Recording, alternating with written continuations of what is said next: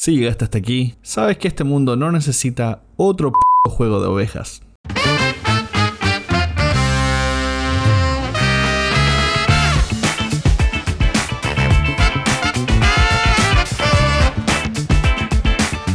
Sean todos bienvenidos a un nuevo episodio de Manual de Supervivencia Lógica, su podcast de vivir, aquí disponible en todas las plataformas que a usted le gustan y desde ahora en YouTube, donde puede ver nuestros hermosos carachos.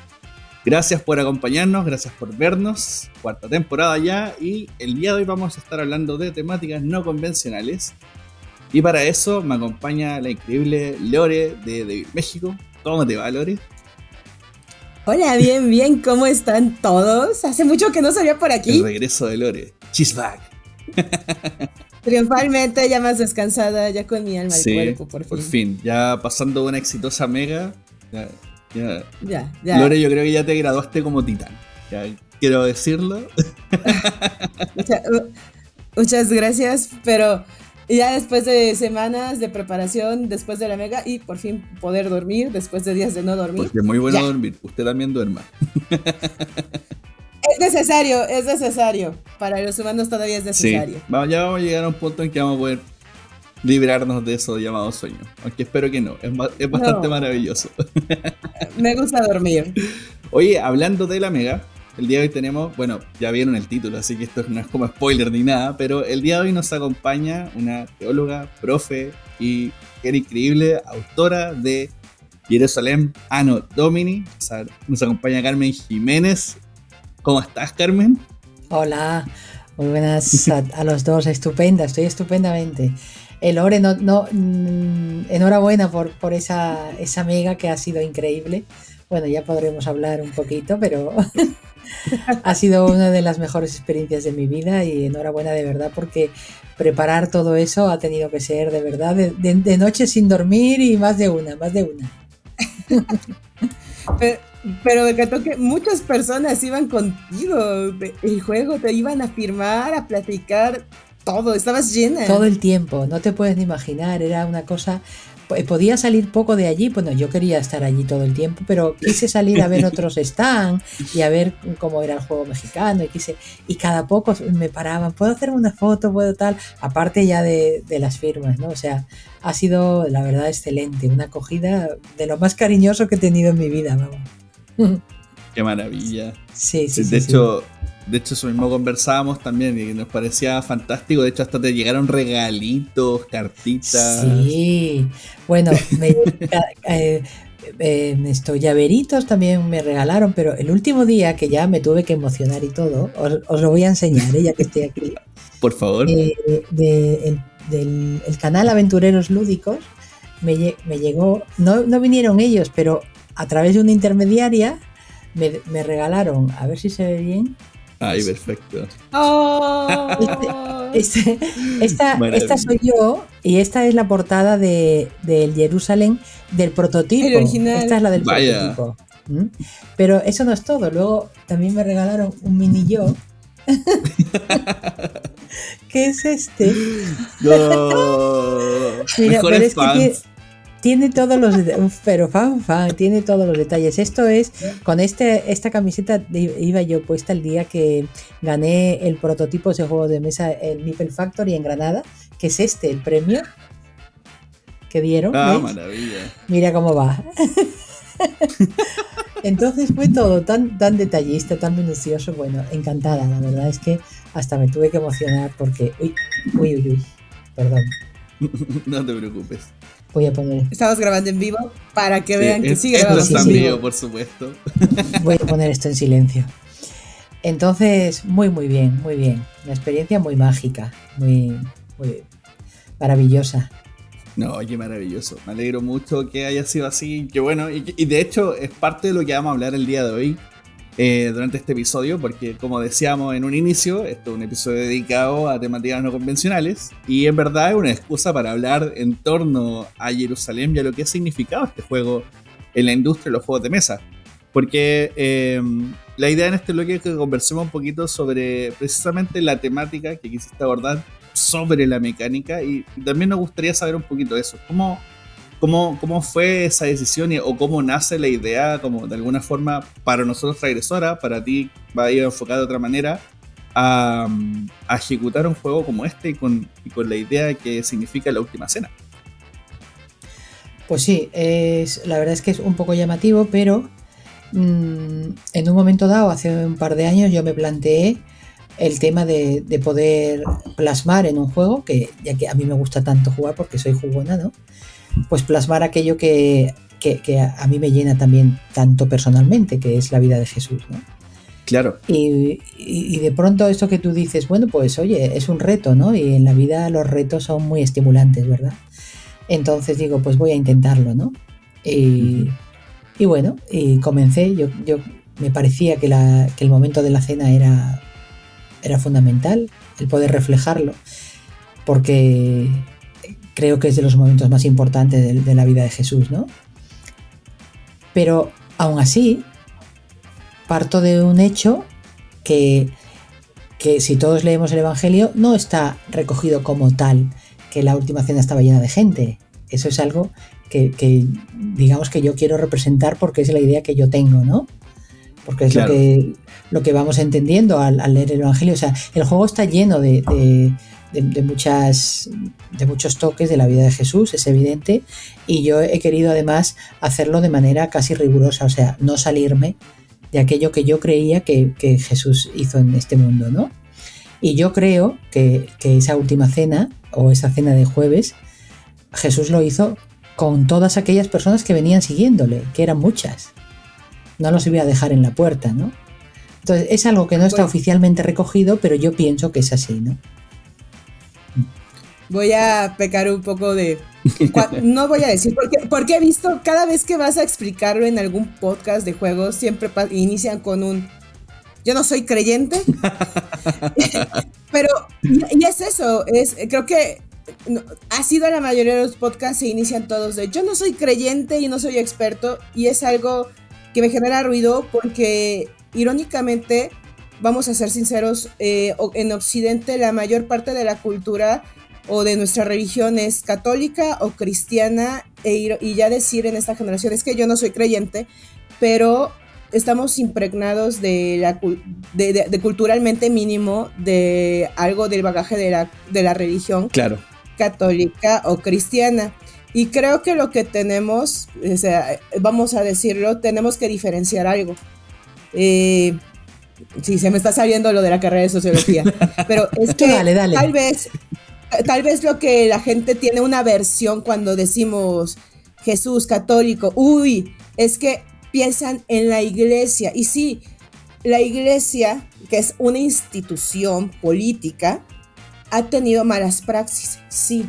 Pero cuando hablamos de la cuestión de religión, podemos hablar de una cuestión filosófica, una cuestión de fe, que tiene cosas que se pueden cuestionar, que hay cosas buenas y que eh, hay una cosa muy, muy buena que hay, que analizar, que hay filósofos desde la Edad Media, o sea, hay cosas que la gente no ha pensado o no ha visto, que hay filósofos desde la Edad Media que han cuestionado justamente a la figura a la figura de la iglesia y ha hablado sobre la fe, sobre cómo a lo mejor lo que hay que analizar es a la religión desde la cuestión fe, desde lo que hay que pensar que nosotros como humanos hay algo inherente que necesitamos creer en un algo. No le, voy, no le voy a poner nombre porque esa a veces es algo muy personal de que necesitamos ponerle ese nombre.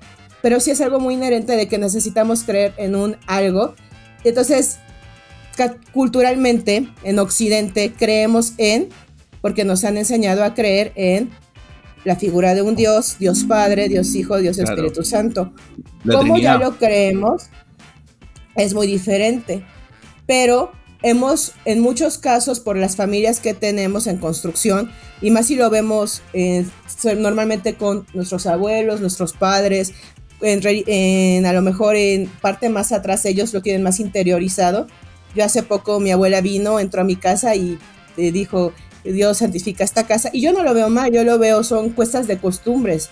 Y no es algo que pueda decirte como así atacar, pero ahora que digamos, es que yo no conozco nada de, no, probablemente sí lo conoces, pero tienes a lo mejor alguna versión por algo que hizo la institución.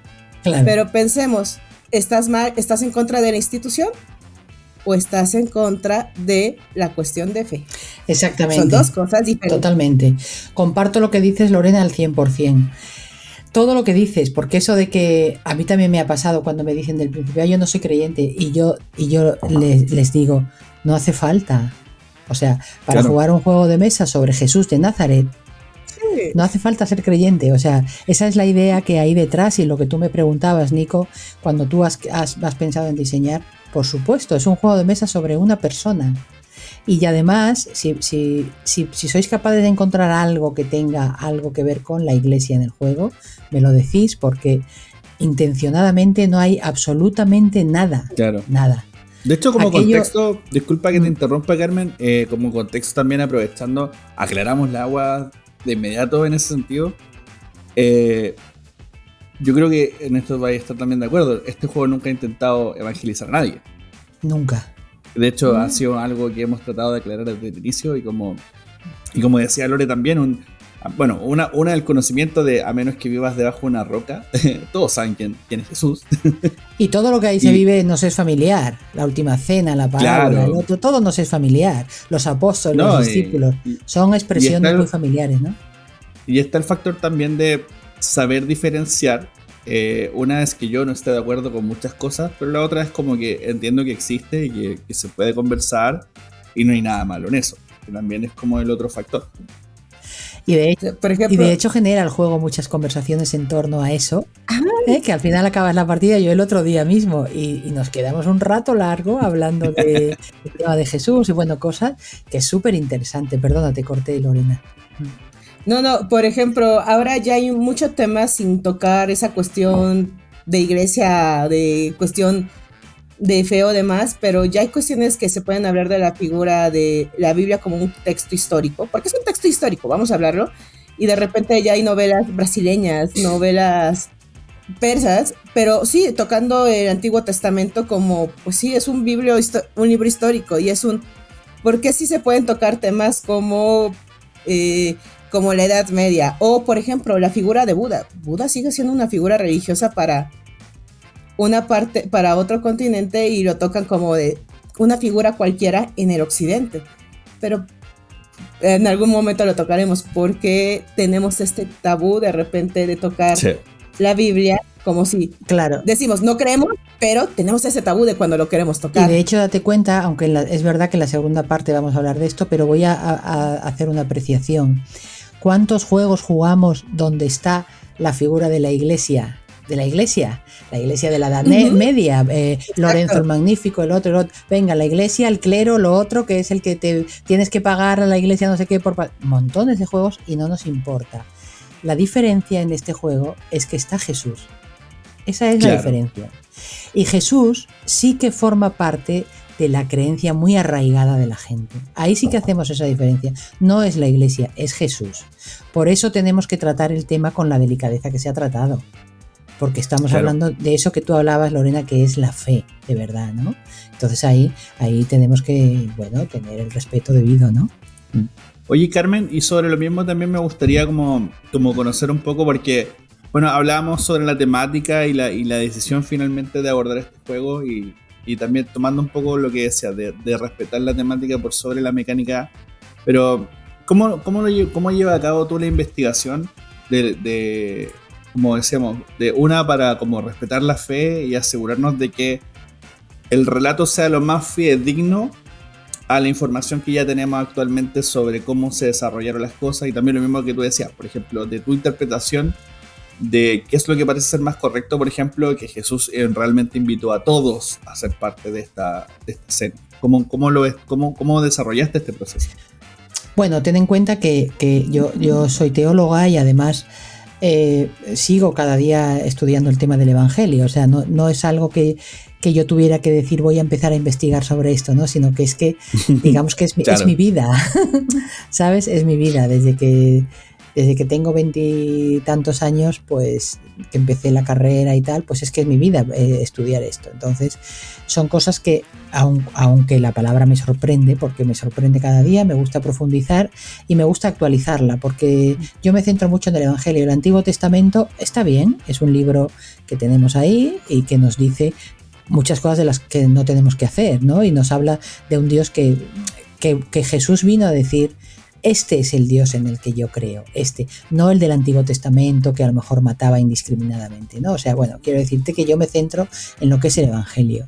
Y, y en eso eh, es muy claro leer el Evangelio, es muy claro leer el Evangelio, pero no, a mí me gusta leer el Evangelio no con los intermediarios que la Iglesia nos ha puesto siempre, sino leerlo desde... Muy buena aclaración. Claro, entonces cuando tú empiezas a leer, hombre, eh, ha habido a lo largo de la historia de la Iglesia mm, las mujeres, por ejemplo, un ejemplo, las mujeres del Evangelio para, para la historia de la Iglesia todos éramos una, la misma y además unas, unas prostitutas. quiero decir, y luego es que hay, hay una variedad y una riqueza, por ejemplo, de mujeres con las que Jesús se encuentra y tal, que es muy significativo, ¿no? Entonces, yo soy, yo intento ser una estudiosa de la Biblia, del Evangelio, desde ese punto de vista de decir, bueno, ¿qué hacía Jesús de verdad? No, no qué es lo que me habían dicho a mí que hizo. Y, lo tienes ahí a mano, porque lo, tenemos a mano, ¿no? Entonces, esa ha sido mi fuente, en verdad, esa ha sido mi fuente. Yo he querido, las parábolas las tenía que poner sí o sí, porque para mí las parábolas reflejan la enseñanza de verdad que Jesús eh, hizo en ese paso que, que tuvo, bueno, en su vida. Y, y, los encuentros que tenía con, las personas, ¿no? Y luego reflejar un poco, pues, ese culmen que es, esa cena, pero que recoge, pues, todo eso que había habido durante tres años de camino con él, de camino con él, mucha gente que había sido curada, que, que simplemente quería estar, y, de, y de camino con él eran muchas mujeres, muchas. Había hombres, pero muchas mujeres también. Es verdad que es muy difícil en la época en la que todo aquello se escribió, donde es una época eh, muy machista y además una religión judía que también lo es, que hubiera, mm, que hubiera relato. Hay que intuir más que muchas veces hay que intuir cosas que estaban pasando allí, ¿no? De hecho, sí, sí, perdona porque yo empiezo a hablar de esto. Sí, no, no, no, está bien, me, me encanta. Pero que, quería agregar como un pequeño detalle, de hecho no es menor porque lo que, lo que menciona es súper clave porque recuerdo que estudiando cositas por aquí y por allá también leía un poco sobre algunos textos que hablaban sobre María Magdalena. Y sí, te iba a hablar justo de eso ahora. Y, todo este detalle de que, bueno, el, debate eterno de que si era o no apóstol, si era la señora de Jesús, etcétera, la esposa. Y, por ejemplo, no sé, parte de estas investigaciones y de los relatos y de la investigación, precisamente eh, tomando la teología con, con, la investigación histórica per se, porque hay gente que puede decir esto no es histórico. Eh, en estricto rigor lo es, porque si bien no hay como no hay, tantas fuentes escritas fidedignas, pero sí hay harto relato. Y el relato se sigue considerando como, como parte de, de un hecho histórico. Entonces, basado en eso, la explicación que daban era como que Jesús tenía una forma de, hablar hacia María Magdalena y que le decía mujer. Y según interpretaciones de la época y de cómo los hombres de, esa, de ese sector y de, la etnia, bla, bla, bla, se, se dirigían a, una persona así estrictamente si era su esposa. Por ejemplo. Entonces, ahí se abre más debate y más conversaciones sobre también, pues, como qué tanto sabemos o no de, lo de la información que precisamente nos están entregando y ahí es bueno que aparezca gente como tú que se da el tiempo de precisamente investigar este tipo de cosas para decir, sabes que mira, he comparado la información, he revisado esto y esto otro y puedo llegar a una conclusión de que por interpretación esto pudo haber sido así porque en la época se gestaba de esta forma. Entonces, igual es curioso.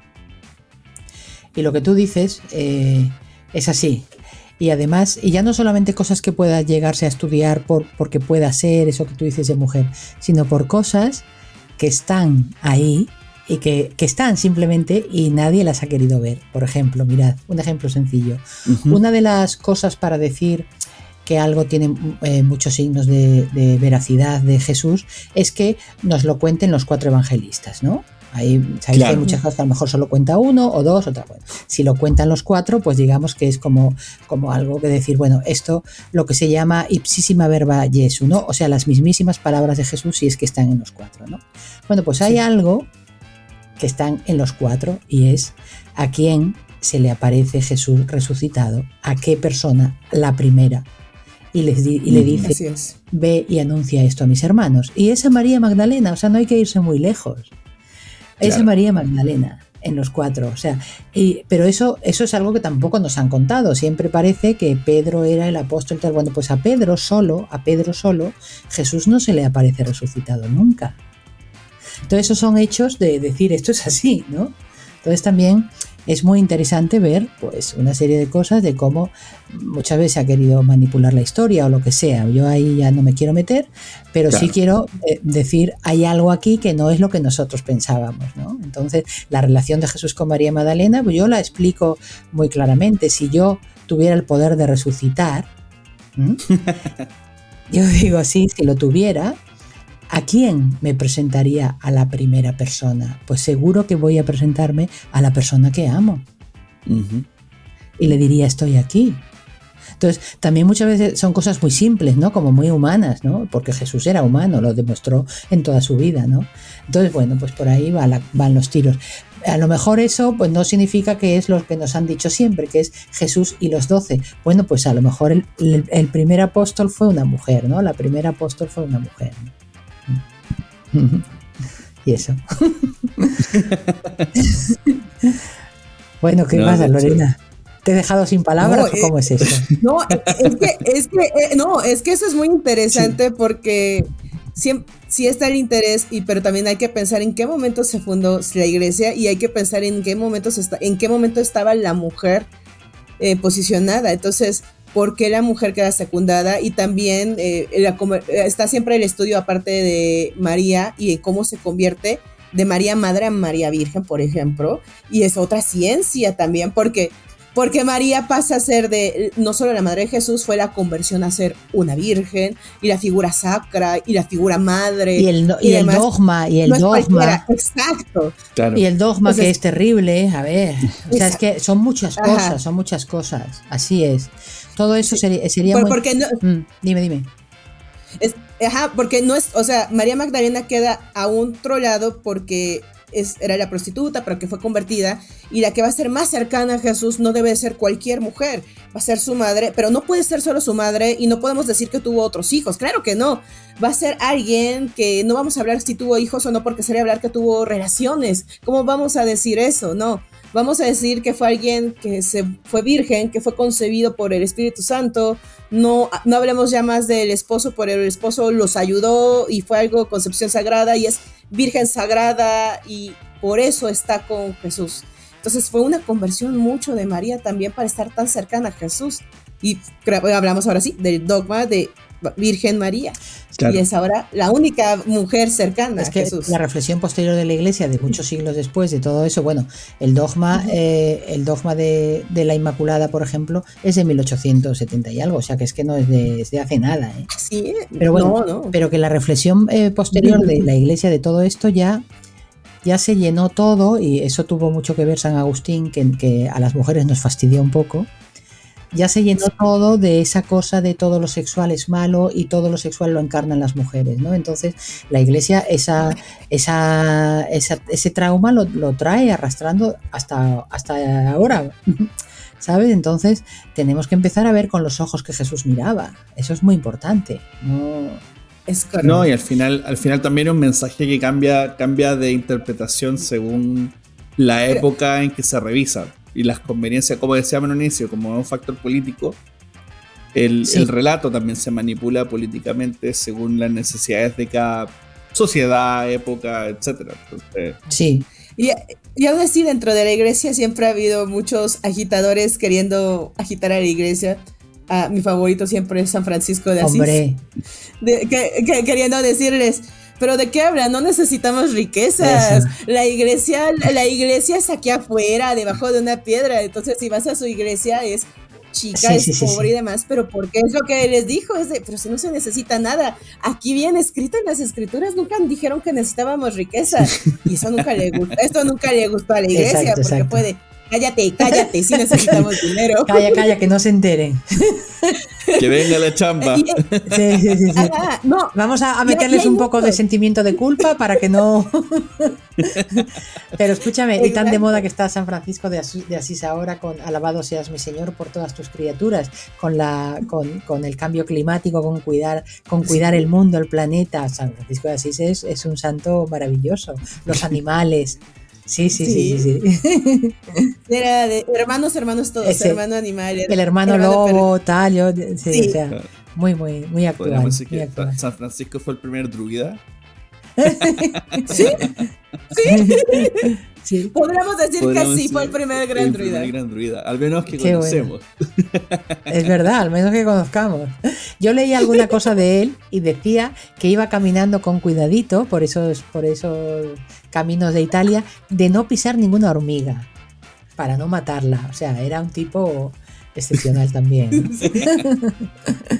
Sí. Oye, aprovechando esta instancia, vamos a irnos a un pequeño break. Y oh vamos a volver con la siguiente temática, que también va a estar bastante interesante. Así que volvemos en un momento.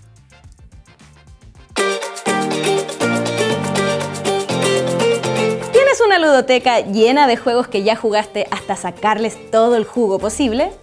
Envidias a aquellos que acaban de conocer Catán porque tú también quisieras volver a disfrutarlo como si fuese la primera vez? ¿O simplemente te gustaría vivir un nuevo desafío con tu juego favorito?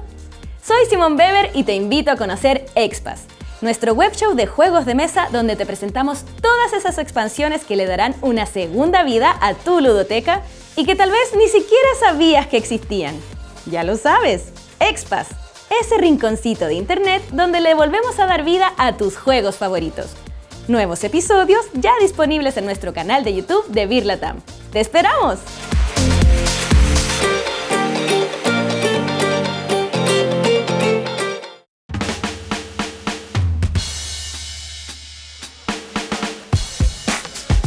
Y estamos de vuelta con Manual de Supervivencia Lúdica, ya saben, disponible en nuestro canal de YouTube de Birlatam Expas. Si usted quiere saber de alguna expansión, ¿ah? quiere conocer más sobre las expansiones de Catán, acompaña a Simon Bever que le va a explicar de qué va cada una de sus expansiones para que usted también la incluya en su ludoteca.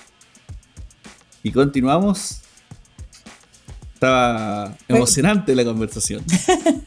fue, fue, fue una gran plática sobre ahora sí religión y iglesia, pero ahora sí tenemos en este segundo bloque juegos con temáticas raras, extravagantes, porque cuando Jerusalén se anunció fue como un gran hit porque fue de juegos que tocaran de esa manera Jesús, son muy pocos, son muy raros. Entonces, de repente empezamos a hablar de qué juegos más hay con temáticas raras. Y cuando empecé una lista es muy raro, pero creo que, como hablamos, Jesús es tocar una cuestión de fe. Pero al parecer no tenemos miedo de, tener juegos sobre muerte, asesinatos o la figura del demonio. Hay un montón de esto. De hecho, sin más, lejos, o sea, hace poco fue Jerusalén y ahora estamos lanzando Pacto con el Diablo. sí. Y, es, es, lo que hablábamos. Eh, Pacto con el Diablo, que es justamente el creador de Alquimistas, es, suena muy diabólico, pero realmente estamos hablando de un juego que es más con la iglesia, que es complacer las ansias del poder de la iglesia. Y aquí hablamos de la figura de la iglesia. Eso. Y la figura que hablábamos. en Edad Media. ahí está. Ahí no, ahí no da, y ahí no da nada, ahí nadie, nadie tiene ningún reparo en jugar eso, ¿no? Nadie tiene reparo. Ajá. De hecho. Ajá, y sabe, ah, ahí hablamos de que la iglesia puede llegar a caer corrupta y pues alguien hace pacto con el diablo, pero nadie debe de saberlo. de hecho, ante eso igual, a mí me gustaría saber, Carmen, ¿cuál es, cuál es tu perspectiva respecto precisamente a ese como tabú selectivo de alguna manera que hay? Porque personalmente creo que, claro, como es más reciente, si uno habla, no sé, de Buda, se siente como demasiado lejano porque aparte está en el otro lado, otra cultura, etc. Pero claro, efectivamente cuando hablamos de Jesús, como que el tabú se siente muy encima, muy de, me está vigilando, o la religión la tengo muy encima porque mi abuela es muy devota, etc. ¿Cuál es tu perspectiva sobre eso? Como del, del, tabú como tal y de por qué sientes que la gente siente esta resistencia a estas temáticas. Mira, eh, bueno, basando, eh, eh, primeramente yo respeto que la gente quiera o no jugar un juego. Quiero decirte, sea Jerusalén o sea lo que sea, ¿vale? Ahora, he notado en, muy, en una minoría, ¿eh? que el prejuicio que han sentido algunas personas, decir, yo esto no lo toco ni con un palo, es más por la idea que antes también decía Lorena, de que identifican el juego con el tema iglesia, claramente. Porque luego cuando empiezan cualquiera y, se tiene una conversación, como hemos tenido nosotros sobre Jesús, nos da igual ser creyentes o no creyentes, porque podemos hablar de ello con la misma naturalidad y cercanía de esa persona. ¿Os dais cuenta? Nosotros estamos aquí hablando los tres y no sabemos si somos creyentes o no. Simplemente estamos hablando de Jesús, de la figura de Jesús. Entonces, eso yo creo que la figura de Jesús no, no, es, no es rechazada por la gente que no quiere, que tiene ese tabú. No. Es más, esa parte de iglesia porque entiende que eso le puede llevar a, eso, ¿no? A lo que era la iglesia y tal. Yo más bien... Tener que dar explicaciones. Me he encontrado, claro. Y luego sí que es verdad que a lo mejor alguna gente en la BGG que me ha escrito lo ha hecho en la línea de decir, porque yo planteo en mi juego que cuando Jesús se sienta ese jueves santo a cenar, él no sabía que iba a morir al día siguiente, ¿no? Yo planteo, planteo esto porque porque nos han dicho que Jesús era Dios, pero yo no me creo que Jesús era, estaba haciendo una obra de teatro y él sabía lo que le iba a pasar cada día. No me creo eso, sino que él era un ser humano y vivió lo que vivió. Vale. Entonces, eh, ahí en esa línea sí que mucha gente me ha dicho, no acepto lo que dices de que Jesús no sabía que él iba a morir, no acepto lo que dices. O sea, a nivel más de teológico y tal, me ha escrito gente eh, como pidiéndome explicaciones de por qué yo veía tal y cual, ¿vale? Que también lo respeto, pero que son como dos líneas dentro también de, los creyentes, mm, ¿sabes? Y ahí, bueno, pues puede haber también tabús, tabúes de, enfrentarse a eso cuando no creen que eso era así, ¿no? Eso vale, es respetable, ¿sabes? Mm. Yo, yo lo que me ayudó un poco al momento de explicar, y con todo respeto, Carmen, tal vez una explicación muy superficial para personas que a lo mejor tenían esa resistencia fue de, les voy a explicar. Jesús fue en esos tiempos como si fuera el más grande influencer en llegando a Jerusalén, imagínense. Entonces está haciendo la más grande fiesta y todo el mundo quiere porque es Jerusalén, es Jesús con sus doce con sus 12 apóstoles. Entonces todo el mundo quiere entrar a esta gran fiesta. Todo el mundo. Así es, es, es, es la explicación que doy. Entonces toda la gente que viene siguiendo son sus fans, quieren entrar a esta fiesta, a esta gran fiesta y cómo le vamos a hacer. Esa es la primera explicación y la gente es como un, pues sí, sí es cierto, tienes toda la razón. Claro, no sabes, es la más gran fiesta, todo el mundo quiere entrar, es un gran influencer y entonces es como, sí es cierto, muchas gracias, estoy Y fue la primera víctima de la cultura es la cancelación. Y te digo una cosa, y yo creo que hoy por hoy sigue siendo el mayor influencer de la historia. Así es. Porque seguidores tiene los, el que más. Oye, y, los libres se venden como pan caliente. Totalmente. o sea que ahí lo tenemos, ¿no? Sí, sí, muy bien. y seguimos hablando de él. Sí, claro. Sí, y, y, hay gente que a lo mejor tenía resistencia del tema y ya cuando se le explica así es como de, tienes razón y y pues obviamente como es un gran influencer, la gente quiere estar más cerca de él porque si quiere pues tomar fotos, acercarse, tienes toda la razón, ya estoy entendiendo. muchas gracias y ya, y ya de ahí va todo el tema y este, ya, ya estoy entendiendo, ya entendí y, y ya va el tema, y ya bueno, ahora vamos a explicar con lo que pasa. Claro. Y después es que no sabe, eh, es decir, y es lo que yo digo, es que no sabes qué va a ser la última cena. Tú lo sabes porque estos son spoilers. Totalmente. spoiler va a ser la última cena. Claro, pero él, no, él no lo sabía. Hombre, él podía intuir que su forma de vida le iba a llevar a la muerte, eso sí, pero que no sabía que mañana me toca esto y pasado lo otro, no. No, y tampoco la, la, forma en la que iba a ocurrir, tampoco. O sea, ni la forma, ni nada. No, nada. Ya, ya, puede estar la discusión de a lo mejor sí, a lo mejor no, porque sí está lo de, lo de Judas, pero eso ya es una discusión, pero para más tarde. Claro, eso es ya.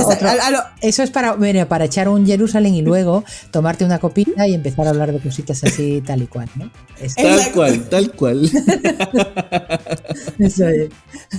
Sí, de hecho, de hecho, igual me genera como la, la curiosidad también sobre el tema, porque yo creo que también un poco la resistencia va de la mano también como con lo con lo pomposo y como lo ceremonioso que se presenta el tema siempre, como, como es que lo tenemos que tomar con pinzas, porque es que de la, la típica discusión, acá se da mucho en Chile y me imagino en muchas otras partes, como de en la mesa no se conversa de política, ni de religión, y bla, bla, bla. Entonces. Aquí sí. No, no, es como un dicho, porque igual, lo hacemos. Pero, pero claro, ese, ese como ese como de eh, eh, eh, delicadeza del tema cuando en verdad, por el contrario, o sea, que tiene de malo conversarlo, que tiene de malo hablarlo, y de pronto, claro, las nuevas generaciones ven, ven como toda esta ceremonia de por medio para contarme una historia que es tan simple y tan común hoy en día. sí. y, y, claro, y no, eso genera el rechazo inmediato. Pues, cuando, claro, si alguien se detuviese y me explicase, como lo hizo Lorena recién, oye, mira, esto es el influencer más grande, listo, ok, entro. De hecho, hay un, hay un canal de YouTube que hace animaciones de historia. Y por ejemplo, te cuentan la Segunda Guerra Mundial con monitos. Entonces, como que te muestran que Hitler es como un monito que reclama por todo y que quiere ir a lugares y qué sé yo. Entonces, claro, si yo le explicase, no, es que él burló un tratado y para callado hizo. E-". No. En cambio, si te lo explico de forma más dinámica, más bonita, con monitos y colores, claro, me engancho más y por favor cuéntame la siguiente historia. Entonces, de pronto, tal vez tiene muy mala publicidad el relato bíblico. Puede ser, yo, yo puede que sí. También a lo mejor no está muy bien contado, ¿no? Hay que aprender a. Hay que normalizar lo que tú dices, hay que normalizar el poder hablar de, Jesús en claro. tranquilamente. Hombre, Lorena, más difícil sería explicar la primera parte. Me refiero a. Imagínate hacer un, un, juego de la primera parte que sería el nacimiento, ¿no? Aquello del Espíritu Santo, eso sería más difícil de explicarlo, tal como nos lo han contado, ¿eh? eh no, es como. De la, concepción de, la, Virgen Inmaculada, eso sería complicado. Ahí meterse, yo también tenía una cosa clara, que no me iba a meter en ningún dogma de la Iglesia Católica. Evidentemente no podía, ¿no? Yo soy creyente y no, y no debo, ¿no? Pero, o sea, no debo, no, no quiero, perdón. Pero que sería complicado esa época, esa parte primera que está más difícil de, de, de entenderlo, ¿no? De entenderlo. Claro. No, Carmen, yo, yo, creo que tienes para hacer un wargame con todo el Antiguo Testamento, casi seguro, harías muy feliz a Dorca, porque es muy interesante todo lo que pensamos de que a lo mejor la Biblia es un libro muy tranquilo o demás, pero no, eh, analizándolo como un libro filosófico, como un libro histórico, todo lo que es el Antiguo Testamento es un libro donde nos representa una historia muy sangrienta, una historia de mucho conflicto y la figura del Dios que hay ahí no es un Dios muy pacífico, es un Dios que pasa por muchos matices y uno es la furia muchas veces. Entonces, si alguna vez alguien tiene mucha curiosidad, véalo, es algo muy interesante. Y, por ejemplo, la película animada del Príncipe de Egipto es muy buena, realmente es un gran acercamiento. Y ya de ahí, si quiere leerlo, lea, lea el Antiguo Testamento como un libro, o sea, no una cuestión de fe, como un libro histórico. Histórico. La verdad, y, uno además, de los mejores. Y además no, no, podemos entender que todos los personajes allí, yo se lo digo a mis alumnos cuando les doy clases, sobre todo del Antiguo Testamento, les digo, mirar, de, empezando desde Abraham, Isaac, Jacob, todos, eran todos unos sinvergüenzas y unos golfos. Todos. Sí. sí. sí. No, sí. Es así. La, la, verdad de la Biblia no es que ellos eran buenos, es que era Dios. O sea, que confiaban en Dios, confiaban en Dios, pero no dejaban de ser todos, la mayoría de ellos unos cretinos. Entonces, tú miras las historias y todos eran infieles o se habían acostado con no sé quién, otro, y, son historias la, verdaderamente de, de, seres humanos. muchas esposas, que también era como algo de la época y de la etnia. Pero bueno, el rey, David, el rey David había sido infiel, el rey David fue también Gárlate, o sea, que, que, quiero decir, eran unos golfos. Yo se lo digo a mis alumnos, se me quedan así todos como diciendo, ¿qué está diciendo, no? ¿Sabes? ¿Cómo puede decir eso? Pero es la verdad, porque hablamos de que es una historia de humanos. Claro. Entonces, pues claro, entonces, y, que se puede y en una época mucho más hostil que la actual. Oh, por, por supuesto, por supuesto. Sí, sí, sí, sí, así es. Y, y, y, y, si, no, si no, ¿por qué yo quiero recibir la salvación? Pues porque no hago bien las cosas, básicamente. Si fuera perfecta, pues no. pues así a lo largo de toda la historia, ¿no? De la humanidad. Oye, y ah, bueno, así mismo como ha estado como todo este tabú y la resistencia, también ha habido gente como que ha encontrado cosas nuevas dentro del juego y dentro de eso también lo que explicábamos al inicio, o sea, el recibimiento que tuvo respecto a cómo la gente eh, se ha acercado a ti y ha conversado. Y me gustaría también profundizar un poquito más en eso. me imagino que tú también te has encontrado con muchas historias de, gente que se ha acercado a ti gracias al juego. Sí, ¿Nos podrías contar alguna anécdota sobre eso? ¿O alguna os puedo contar muchas. Sí, os puedo contar muchas. Y aquí pasamos a la parte, digamos, eh, mejor del juego. Porque en verdad el tema, el juego es un juego y no, y no deja de ser una cosa que jugamos para divertirnos, ¿no? Pero es cierto que el tema traspasa un poquito. Entonces, sobre todo, y en México he tenido experiencia de eso con más de una y de dos, de personas que se han acercado a mí a decirme, mm, mira, este juego me ayuda, una persona concreta que me dijo, eh, a mi hijo lo mataron y yo caí en una depresión y mi madre vino un día y me regaló este juego. Y me puse a jugarlo y tal, y a leer y tal. Y he salido en parte gracias a él. Yo de verdad que no podía nada más que emocionarme que se me cayeran las lágrimas, porque es como que el juego va más allá de lo de Sí, porque al final la figura de Jesús es para todos. O sea, es que es así, ¿no? Y da igual que esté en un juego que en otra parte nosotros lo estamos pasando bien y a otros les está haciendo bien. Entonces, he tenido esa experiencia de más de, no esa, que esa ha sido como la más fuerte, digamos, pero gente que, que me ha contado historias así, muchas. Y luego, algo que también me llamó mucho la atención, que se acercaban en México, eran se acercaron dos o tres eh, parejas que eran eh, gays. Y entonces me decían, nos encanta este juego y en nuestra comunidad nos encanta porque es como decir, eh, eh, Jesús acoge a todos a su mesa siempre, ¿no? Es, no sé cómo, eh, digo, evidentemente también está hecho para eso, ¿no? Para decir, oye, no podemos cerrar las puertas absolutamente a nadie. Y entonces hubo un, grupo de gente que se acercó un día y vino al otro y tal, y, y me encantó, me encantó porque, bueno, pues justamente para eso también está, ¿no? Para para que nos sintamos todos bien y para decir, oye, que Jesús es verdad, que es así, ¿no? Nos acoge a todos, ¿no? Entonces, eh, me encanta la pregunta que me haces, Nico, porque es, lo que más me llena, en verdad, el juego. Que la gente se divierta y que si hay alguien que, le, que va un poquito más allá, oye, pues bendito sea Dios. Es que no, no puedo pedir más. Una maravilla. Sí.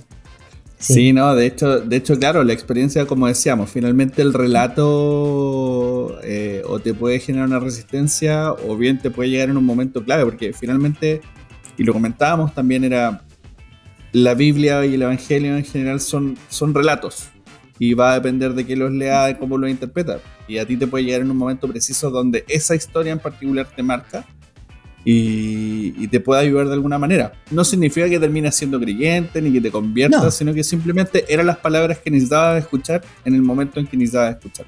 Exacto. Y digamos que para, eh, sobre todo para estas personas que se acercan de la comunidad, sobre todo es saber que este juego no es de, de ninguna manera excluyente, que ellos se pueden divertir, que no hay algo que los haga sentirse fuera, sino es puedo jugarlo y no es un juego que de ninguna manera me haga sentir incómodo juego, porque tienen muchas experiencias en ese sentido, que pueden haber juegos que los hagan sentir incómodos o demás, o comunidades, o tienen la experiencia con la iglesia, pero dicen, no, en este juego no hay de ninguna manera y puedo sentirme bien y Exacto. puedo analizarlo y puedo, sí. puedo tener esa, e, e, esa conciliación con esta parte de la religión que no, nunca tuvo que apartarme. Exactamente, exactamente, Lorena. Sí, sí, sí, sí. Y luego está también la otra parte. Hay gente que me ha dicho, mira, Carmen, cuando he terminado de jugar he tenido que ir a, internet a buscar qué era el Sanedrín porque me estaba generando la curiosidad. Oye, ¿y esto qué era? ¿Y cómo mandaron, condenaron a muerte? Tal? O sea, que es genial, ¿no? La parte esa más cultural de decir, te lleva a estudiar eso, a buscar cosas, ¿no? Y me ha encantado también, ¿sabes? De hecho, a mí honestamente me pasó. O sea, yo sabía la parte de Poncio Pilato y todo, pero claro, el Sanedrín. Ah, ah, se llamaba así. Ah, perfecto.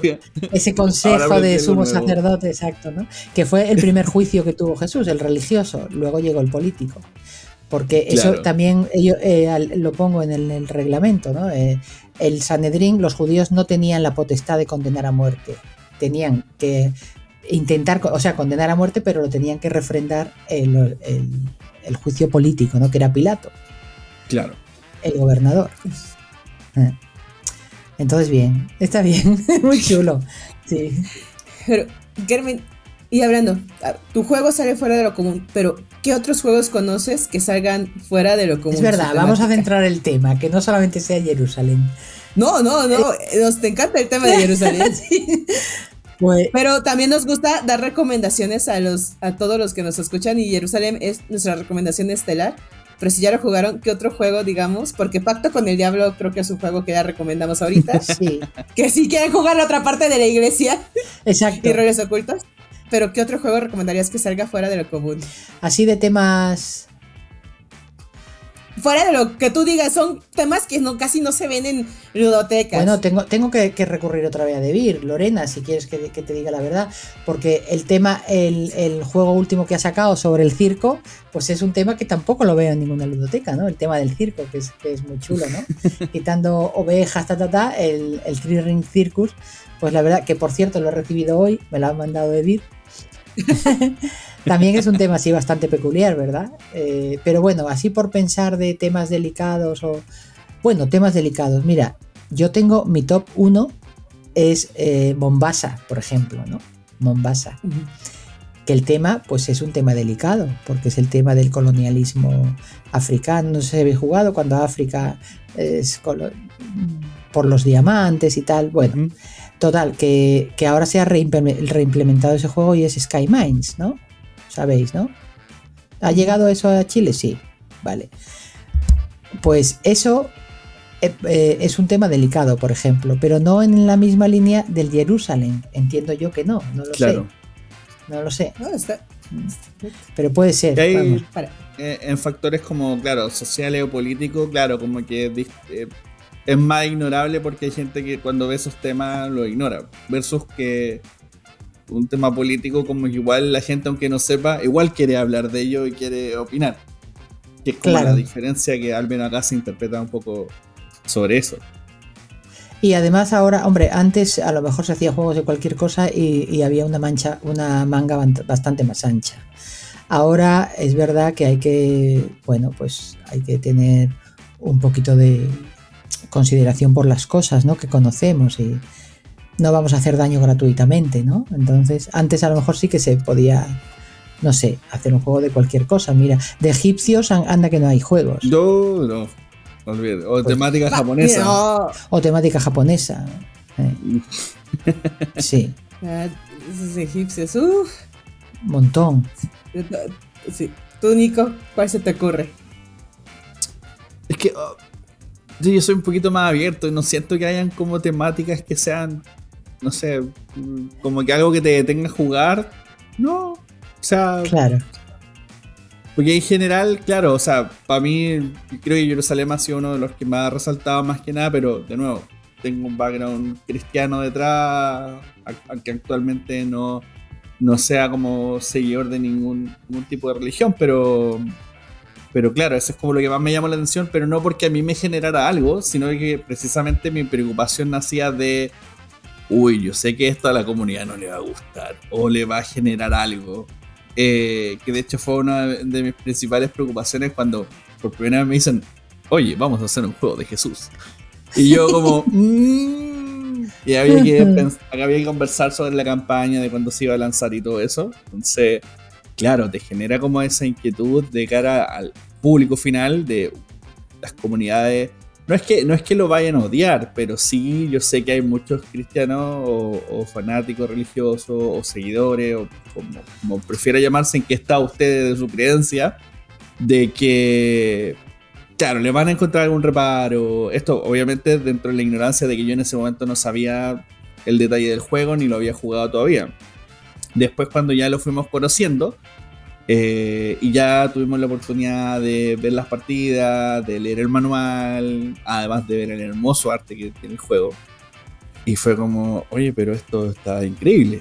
Y esto puede funcionar. Y esto tal vez como que no va a ser un problema. Y, por suerte no lo fue. Por suerte la gente lo recibió bien y tuvo la altura de mira necesaria. Que dijo, oh, bien, puedo volver a confiar en la humanidad. bueno, bueno.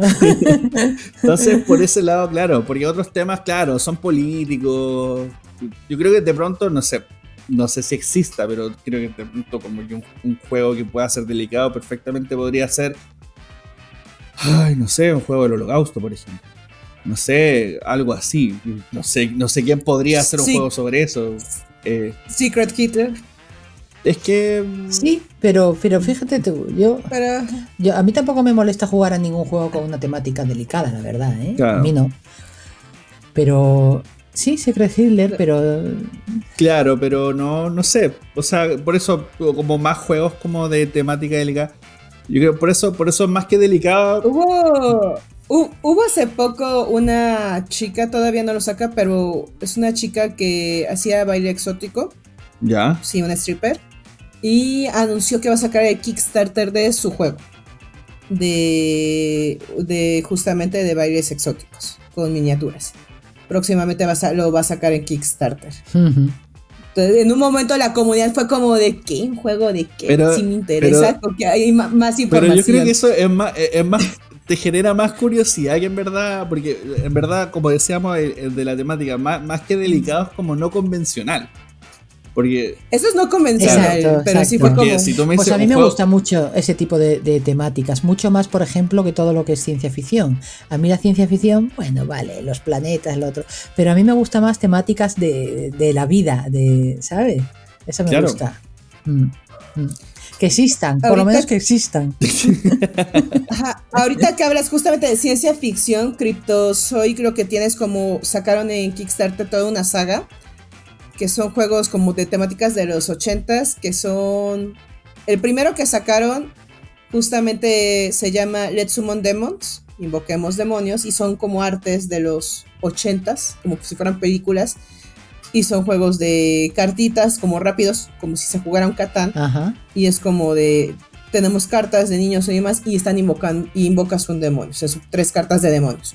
Eh, pero es una saga porque el siguiente juego que tienes es Let's Die of a Treasure, que están ahora esos niños, pero ahora en un cementerio, también de cartas. Y el siguiente que tienen se llama Don't Talk, Don't Talk to Strangers, que ahora es de extraterrestres, pero llegando a la ciudad. Entonces es como tipo temática de los dibujitos como de los ochentas, pero cada una de las cajas y es como de más o menos perturbador o las personas que les gustaron como esas películas tipos de los 80. Claro. Cada uno es diferente. de no lo normal, pero se va Por ejemplo, un juego que aplica como ahora se me viene a la mente ahora, no delicado, o sea, es delicado. Y no convencional podría ser Alice's Missing, pero eso es rol. Ah, es verdad. Que se juega con WhatsApp y eso, ¿verdad? Claro. Dando WhatsApp. Sí, que puedes como intercambiar mensajes y finalmente la historia de una niña que se pierde y nosotros somos el grupo de amigos y tenemos que averiguar qué pasó finalmente y hay múltiples finales, no voy a spoilearlo por si usted no lo ha jugado para que lo descubra por su cuenta, pero creo que de pronto eso podría ser un juego como de temática no convencional porque también yo creo que la gracia de las temáticas no convencionales, más allá de ser no convencionales, es como precisamente eh, como el coraje o la valentía que tenga el autor de, decir, sabes que ya, me voy a arriesgar y voy a lanzar este tema y veamos qué tal. Como decía, conversamos antes, antes de, grabar con Carmen también, pues precisamente Jerusalén, en tu caso era el factor de que tu aspiración eran como a la comunidad y finalmente igual terminó escalando. Sí, sí. Por ejemplo, Tú nos he escuchado cómo comentaste siempre de que tú dijiste el tema es el tema y muchas veces te propusieron tu juego es muy bueno, pero si cambias el tema y tú nunca quisiste cambiarlo. Nunca lo quise, porque ya desvirtuaba también mi propia idea, ¿no? Yo soñaba con que eso se podía hacer y, y bueno, y se logró, fíjate, se logró. Pero eso, a la primera persona que se lo dije me dijo, tú estás loca, Carmen, estás loca. o sea, esto no se va a vender en la vida. ¿sabes? La resistencia. Le dije, déjame pensarlo. Y al otro día le dije, mira, el tema es el tema. Ya está. Y me alegra mucho porque ha habido casos, tuve un chico por acá en México, tiene un juego que la temática era justamente de Moisés y la inundación. Y su juego estaba muy padre, era muy padre porque era el arca y era ir acomodando a los animales, como tipo Wongo o demás. Ah, sí Pero cuando una editorial de México se le acercó, le dijeron, es que el tema es muy controversial. Entonces le pidieron, y si tuvo, terminó accediendo, cambiar el tema, porque dijeron, es que el tema, el tema es muy complicado, el tema, el tema religioso. Eh, si nos escucha Salvador, pero sí, esa fue su historia. Eh, estuvo en un concurso de juegos de mesa, quedó en segundo o tercer lugar, porque el juego es muy bueno. Eh, se llama Antes del Diluvio, porque iba temático. Y no era malo el juego, pero le dijeron, oye, es que el tema, como el tema. Volvemos, cuando hay esa temática y cuando a lo mejor, a lo mejor el tabú no es, no es tanto cuestión de quién hace el juego, es el tabú más a lo mejor. Claro.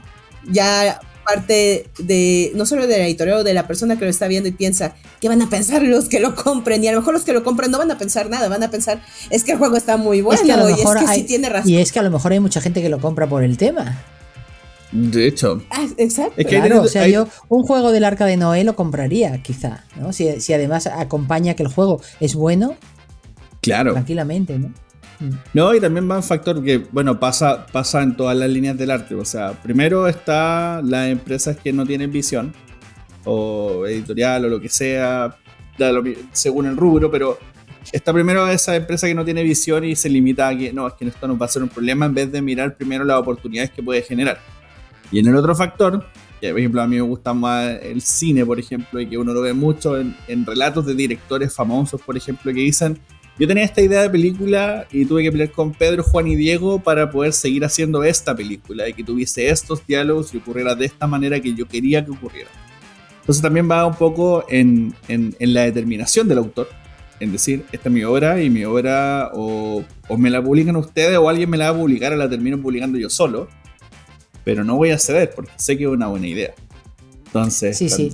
y, eso que yo tengo que decir, que a mí me acompañó siempre David Esbrí. Quiero decirte que David siempre creyó en que el, tema del juego eh, había que publicarlo tal cual, ¿no? O sea que ahí también hay que darle un aplauso a, la editorial que se arriesgó, quiso arriesgarse, ¿no? Es verdad, no, no podemos decir otra cosa. Y lo hizo, desde mi punto de vista, muy bien. Un abracito a David si no está escuchando.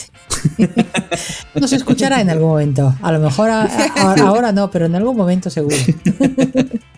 Sí, no, eso, eso pasa mucho. Yo me acuerdo perfectamente las conversaciones que tenía en un relato, en una entrevista que hacía Tarantino, por ejemplo, sobre Pulp Fiction.